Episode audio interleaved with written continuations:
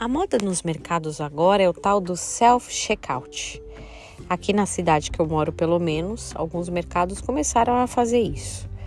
Cada um pega seu produto, passa no caixa, embala, vê direitinho se passou, paga e vai embora.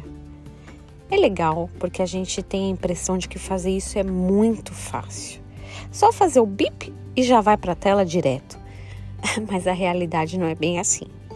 O código de barras não funciona sempre, principalmente com produtos molhados.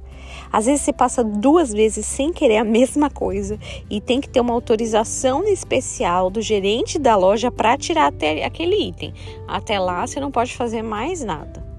Uma baita coisa legal para facilitar mas vou falar que estressa um pouquinho. Eu tentei fazer isso algumas vezes, mas hoje eu estou preferindo passar no caixa normal mesmo.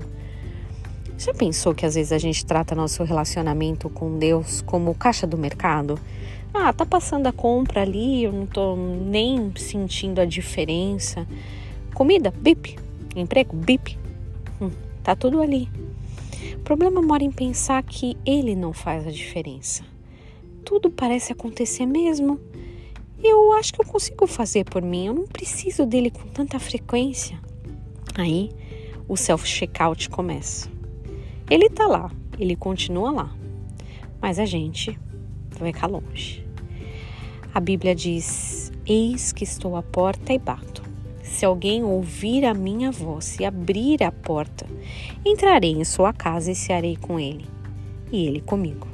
Ao vencedor, dar-lhe-ei sentar-se comigo no meu trono, assim como também venci e me sentei com o Pai no trono dos céus. O vencedor não é aquele que consegue fazer o self-checkout, mas quem permanece junto, que abre a porta junto, que abre a porta para ele. Que a nossa vida seja assim, sem self-checkout. Que você tenha um dia abençoado em nome de Jesus. Amém.